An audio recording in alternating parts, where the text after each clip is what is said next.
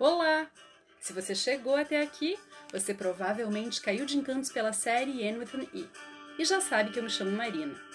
Estamos juntos há um bom tempo. Obrigada pela companhia. Agora estamos no mundo de Avonlea. Anne tem 16 anos e seu espírito e imaginação vibrantes a colocam em sua incansável busca por almas gêmeas e em contato com novos personagens. Só para te situar, estamos em 1909. Eu tô adorando conhecer o mundo de mais de um século atrás. Acho que você também. E lembrando, nossos encontros a partir de Avonlea acontecem todo dia 10, 20 e 30 de cada mês. Vamos lá?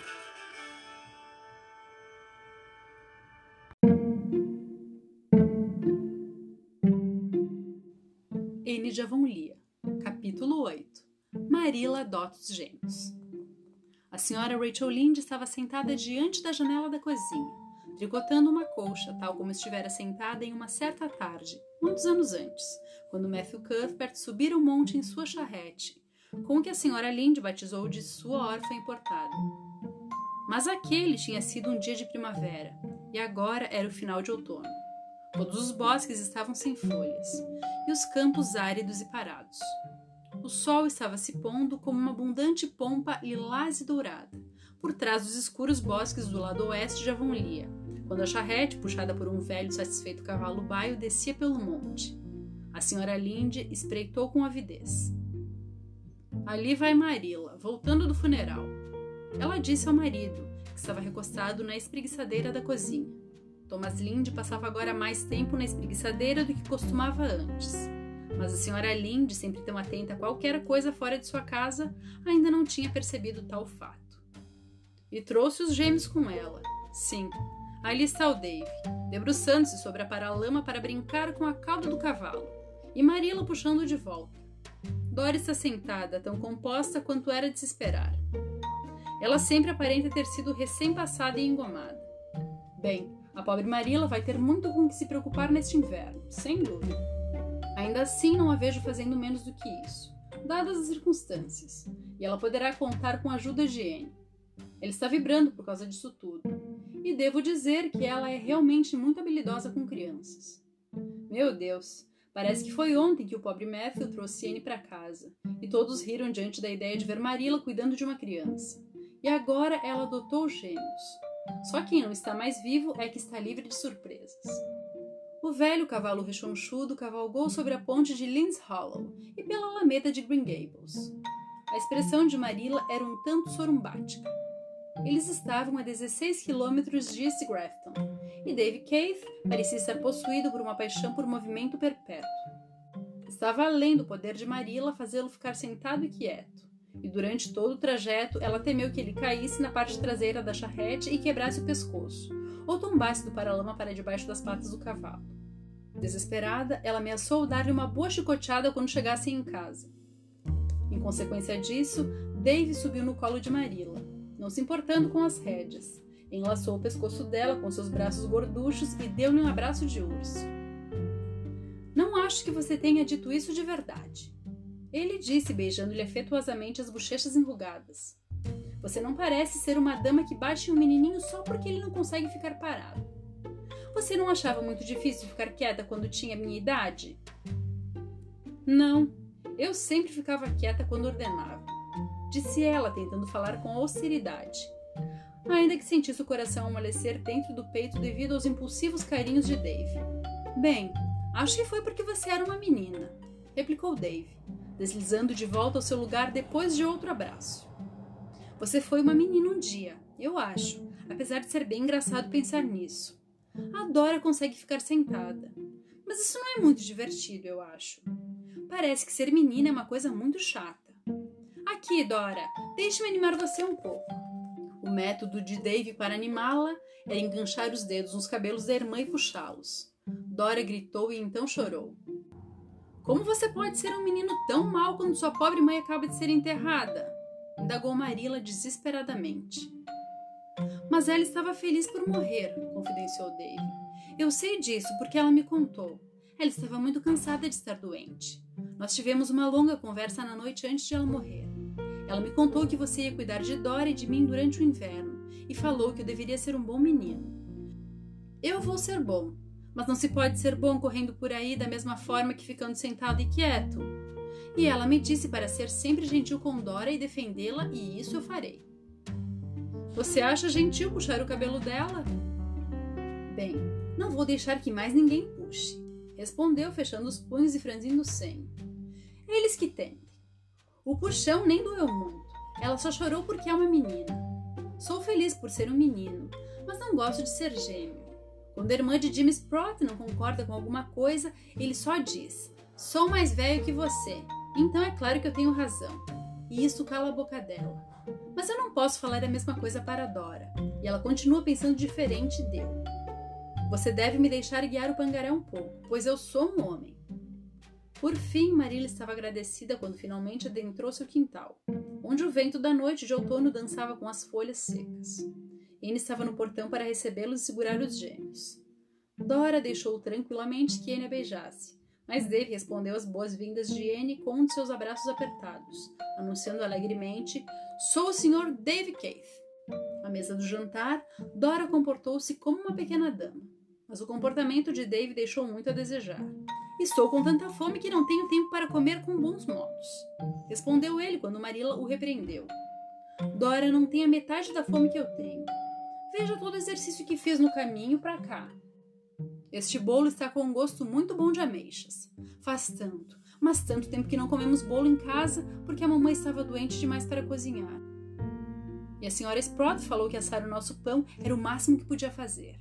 E a senhora Wiggins nunca colocava ameixa nos bolos dela. Vou pegar uma. Posso comer outro pedaço? Marilla teria dito que não, mas Anne cortou uma generosa fatia. Porém, ela lembrou ao menino que ele deveria dizer obrigado. Dave mal esboçou um sorriso para ela e deu uma enorme mordida. Quando terminou a fatia, ele disse: Se me der outro pedaço, eu direi obrigado. Não, você já comeu bolo suficiente, exclamou Marilla, em um tom que Anne conhecia e que Dave aprenderia que era o fim da discussão. Dave piscou para Anne e então, inclinando-se por cima da mesa, roubou a primeira fatia de bolo de Dora, da qual ela havia comido só um delicado pedacinho, das próprias mãos da irmã, e abrindo a boca o máximo possível, enfiou a fatia inteira lá dentro. Os lábios de Dora tremeram e Marilla ficou muda de horror. Anne prontamente exclamou em seu melhor tom de educadora: Oh, Dave, cavalheiros não fazem coisas assim. Eu sei que não fazem, disse Dave assim que conseguiu falar. Mas eu não sou um cavaleiro. Mas você não quer ser? perguntou a chocada Anne. Claro que eu quero, mas eu só posso ser um cavaleiro quando for adulto. Oh, mas é claro que pode ser um agora. Anne apressou-se a dizer, pensando que era a chance de plantar uma boa semente para o futuro. Você pode começar a ser um cavalheiro enquanto ainda é um menino. E um cavalheiro nunca rouba coisas das damas ou esquece de dizer obrigado, ou puxa o cabelo de alguém. Eles não se divertem muito, essa é a verdade, disse Dave com franqueza. Acho que vou esperar até crescer para ser um. Marilla, com ar resignado, tinha cortado outra fatia de bolo para Dora. Ela ainda não se sentia preparada para lidar com Dave. Foi um dia difícil, com o funeral e a longa viagem. Naquele momento, ela contemplava o futuro com um tamanho pessimismo que faria jus à própria Elisa Andrews. Os gêmeos não eram notavelmente parecidos, ainda que ambos fossem loiros. Dora tinha longos cachos macios que nunca ficavam desalinhados. Dave tinha uma coroa de curtos anéis amarelos que estavam sempre bagunçados. Os olhos amendoados de Dora eram gentis e suaves. Os de Dave eram tão travessos e inquietos quanto os de um elfo. O nariz de Dora era reto e o do irmão era arrebitado. Dora trazia um sorriso polido e obediente, enquanto Dave era todo sorridente, além de ter covinha em uma única bochecha, o que lhe conferia uma aparência querida, cômica e assimétrica quando ria. Alegria e travessura se escondiam em cada canto do seu rostinho. É melhor eles irem para a cama, disse Marilla, crendo ser essa a melhor maneira de livrar-se deles. Dora dormirá comigo, e você pode colocar Dave no quartinho do lado oeste do sótão. Você não tem medo de dormir sozinho, não é, Dave? Não. Mas ainda vou ficar acordado por muito tempo, respondeu Dave sem reservas. Ah, certamente que não. Foi tudo que a exausta Marilla disse. Mas algo no tom de voz dela silenciou até mesmo Dave. Ele subiu as escadas aos trotes, obedientemente com Anne. Quando eu crescer, a primeira coisa que vou fazer é ficar acordado a noite inteira, só para ver como é, confidenciou a ela. Nos anos que se seguiram, Marilla nunca mais se lembrou daquela primeira semana da estadia dos gêmeos em Green Gables sem um calafrio. Não que tenha sido tão pior do que as semanas subsequentes, mas assim pareciam em razão de ser uma novidade. Raramente havia um momento do dia em que Dave não estivesse metido em ou planejando alguma confusão. A sua primeira façanha considerável ocorreu dois dias após a sua chegada, em um domingo pela manhã. Um dia suave, cálido, tão nevoado e ameno como o clima de setembro. Anne vestiu o menino para irem à igreja, enquanto Marilla cuidava de Dora. Dave se recusou com firmeza a lavar o rosto. Marilla já me lavou ontem, e a senhora Wiggins me esfregou com sabão grosso no dia do funeral. É o suficiente para uma semana. Não vejo a vantagem de ser tão limpinho. É muito mais confortável estar sujo. Paul Irving lava o rosto todos os dias por conta própria, comentou Anne astutamente. Dave habitava Green Gables havia pouco mais de 48 horas, mas já idolatrava Anne e odiava Paul Irving, a quem tinha ouvido Anne elogiar com entusiasmo um dia após sua chegada. Se Paul Irving lavava o rosto todos os dias, estava decidido. Ele, Dave Keith, faria o mesmo, ainda que isso pudesse matá-lo. A mesma consideração o induziu a submeter-se obedientemente a outros detalhes de sua higiene pessoal. E quando estava de banho tomado, ele era um rapazinho muito bonito. Ele sentiu um orgulho quase maternal ao acompanhá-lo ao antigo banco dos Cuthbert. Dave comportou-se muito bem a princípio estando mais ocupado em lançar olhares suspeitos a todos os garotos que estivessem por perto, perguntando-se qual deles era Paul Irving. Os dois primeiros hinos e a leitura das escrituras passaram sem nenhum incidente. O Sr. Alan estava orando quando ocorreu a confusão. Lauretta White estava sentada no banco em frente ao de Dave, com a cabeça ligeiramente curvada e o cabelo claro atado em duas longas tranças, por entre as quais se via uma convidativa parte de seu pescoço branco rodeado por uma gola frouxa de rendas. Laureta era uma menina gordinha de oito anos, de aspecto plácido, que se comportava de maneira impecável na igreja desde o primeiro dia em que a mãe a trouxera, com apenas seis meses de vida. Dave colocou a mão no bolso e tirou. Uma lagarta peluda que se retorcia. Marilla flagrou seu movimento e agarrou para tentar detê-lo, mas era tarde demais. Dave pôs a lagarta dentro da gola do vestido de Laureta. Bem no meio da oração do Sr. Alan, explodiu uma série de gritos agudos. O ministro parou, horrorizado, e abriu os olhos. Todas as cabeças da congregação se voltaram. Laureta White estava dançando por sobre o banco, agarrando freneticamente as costas do vestido. Ai, mamãe, mamãe, ai, tire, ai, tire isso de mim, ai, aquele garoto mal jogou dentro do meu vestido. Ai, mamãe, está descendo mais, ai, ai, a senhora White levantou-se com uma expressão amarrada e carregou a garota histérica que ainda se contorcia para fora da igreja. Seus gritos foram distanciando-se até cessarem. E então o Sr. Alan prosseguiu com o sermão, mas todos sentiram que o dia havia sido arruinado. Pela primeira vez em sua vida, Marilla não acompanhou as palavras do ministro, e Anne permaneceu sentada até o fim com as bochechas cor de escarlate pela mortificação. Quando voltaram para casa, Marilla pôs Dave na cama e o obrigou a ficar lá pelo resto do dia. Ela decidiu deixá-lo sem jantar e deu-lhe apenas um pouco de pão e leite. Anne levou a bandeja e sentou-se tristemente ao lado do menino, que comeu com apetite inabalado pelo arrependimento. Mas o olhar pesaroso de Anne o preocupou. Acho que Paul Irving não teria colocado uma lagarta dentro do vestido de uma menina na igreja, teria? refletiu ele. Certamente não teria, respondeu Anne com tristeza. Bom, eu meio que lamento por ter feito isso, então. Mas era uma lagarta linda e enorme. Peguei-a nos degraus da igreja, quando estávamos entrando. Pareceu uma pena desperdiçá-la. E confesse, não foi divertido ouvir os gritos daquela menina? Na terça-noite, a Sociedade Assistencial da Igreja se reuniu em Green Gables. Anne correu para casa depois da escola, pois sabia que Marilla precisaria de toda a ajuda que ela pudesse oferecer. Dora, asseada e respeitável, usando seu vestido branco perfeitamente engomado, com uma faixa preta na cintura, estava sentada na sala de visitas com os membros da sociedade, respondendo com bons modos quando lhe diziam a palavra, mantendo silêncio quando não, comportando-se em todos os momentos como uma criança moderna. Dave, prazerosamente sujo, estava fazendo tortinhas de lama no quintal ao lado do celeiro. Eu disse a ele que podia ir brincar, disse Marilla cansada. Achei que isso o manteria longe de maiores confusões. Ele não vai fazer mais nada além de se sujar. Nós tomaremos o chá primeiro e depois nós o chamaremos. Dora pode comer conosco, mas eu jamais me atreveria a deixar Dave sentar-se à mesa na presença de todos os membros da sociedade assistencial. Quando Anne foi chamar os convidados para o chá, ela descobriu que Dora não estava na sala. A senhora Jasper Bell informou que Dave viera chamá-la para sair pela porta da frente. Uma rápida consulta com Marilla na despensa resultou na decisão de servir o chá para as duas crianças juntas. Mais tarde. O chá estava quase terminando quando a sala de jantar foi invadida por uma figura miserável. Todos a encararam, Marilla e Anne com angústia, e os integrantes da sociedade assistencial com espanto. Aquela indescritível criaturinha que soluçava, com o vestido encharcado e o cabelo pingando água no tapete novo de Marilla, poderia ser Dora? Dora, o que aconteceu com você? gritou Anne, dando uma olhadela culpada para a senhora Jasper Bell, cuja família era conhecida por ser a única no mundo na qual acidentes nunca aconteciam.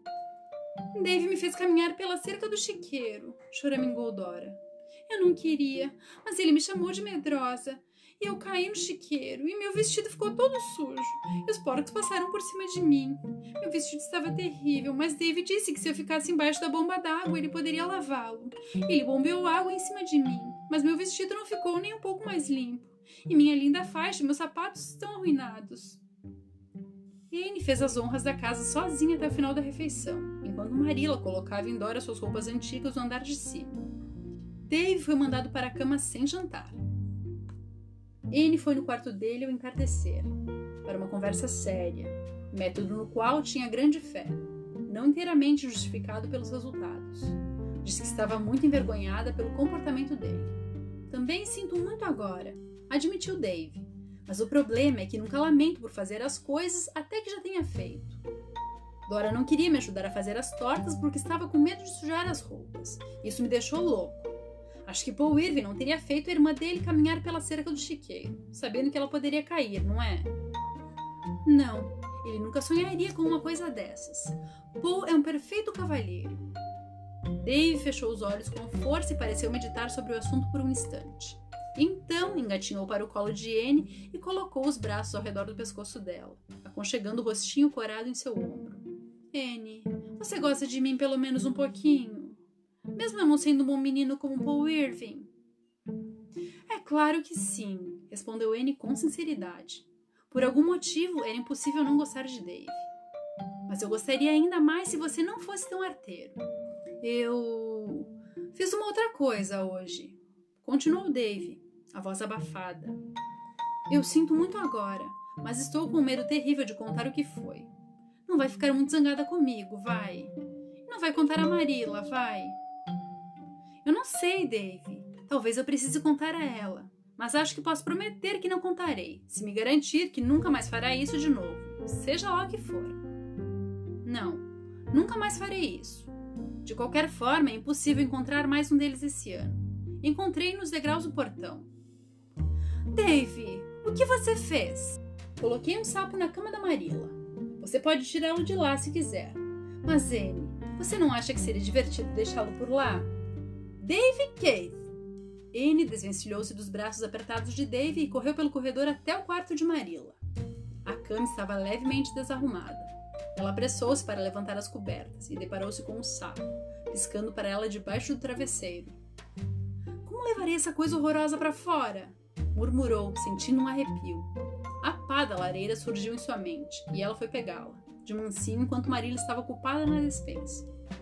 N teve vários problemas ao carregar o sapo para o andar térreo, pois ele pulou três vezes da pá, e ela achou tê-lo perdido no corredor em uma dessas. Quando finalmente depositou o anfíbio no pomar de cerejeiras, ela exalou um longo suspiro de alívio. Se Marila soubesse, ela nunca mais em sua vida ficaria tranquila ao deitar-se na cama. Estou tão feliz por aquele pequeno pecador ter se arrependido a tempo. Lá está Diana, sinalizando para mim da janela. Que bom, estou mesmo precisando de um pouco de distração, pois com Anthony Pai na escola e Dave Keith em casa, meus nervos já sofreram tudo que conseguiriam suportar em um dia. Nos encontramos aqui no próximo capítulo. Até lá!